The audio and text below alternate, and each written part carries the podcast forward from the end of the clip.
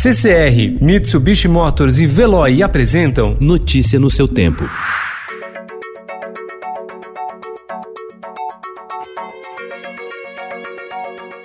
Olá, seja bem-vindo. Hoje é quarta-feira, 13 de maio de 2020. Eu sou Gustavo Toledo, ao meu lado, Alessandra Romano. E estes são os principais destaques do jornal Estado de São Paulo.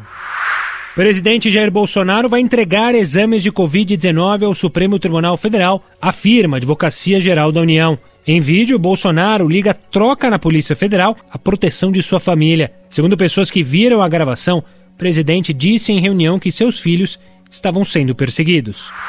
Pessoas que tiveram acesso ao vídeo da reunião ministerial contaram que Jair Bolsonaro disse que não divulgaria a porcaria de um exame de coronavírus sob argumento de que poderia levar até processo de impeachment.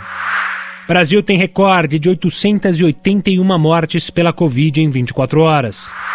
Presidente atrasa veto para garantir reajuste a policial. Auxílio de 600 reais foi pago a 70 mil militares.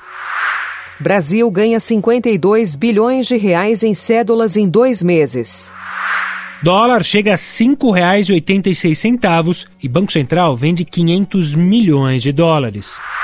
Cerca de um milhão e meio de crianças francesas, menos de um quarto dos 6,7 milhões de alunos do ensino fundamental no país, voltaram às aulas ontem.